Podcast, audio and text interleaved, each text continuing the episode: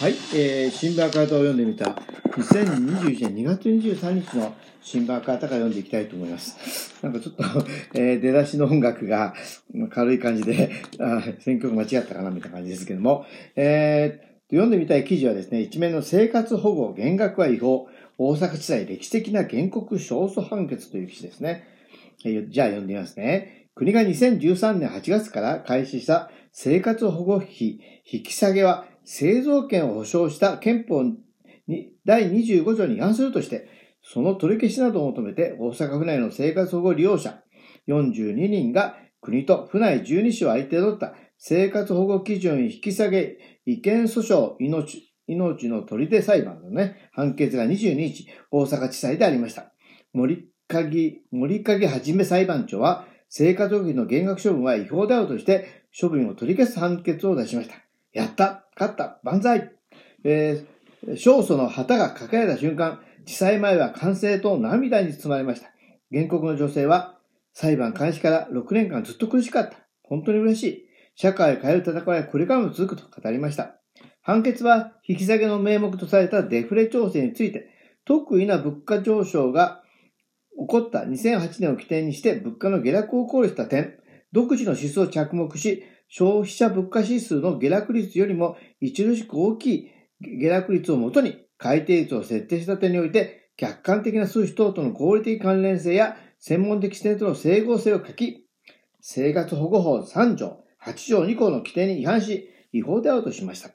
弁護団は、国が行った生活保護基準引き下げを問題とし、裁量逸脱を認め認めた。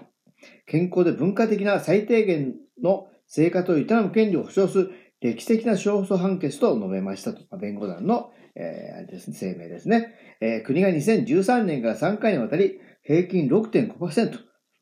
最大10%もの引き下げを強行したことから、えー、全国29都道府県で、えー、1000人近くの原告が訴えている集団訴訟です。大阪は14年に51人が提訴、後に2人が追加提訴、原告死亡等で現在42人と、えー、国に慰謝料を求めた訴えについては退けましたが、原告の請求すべて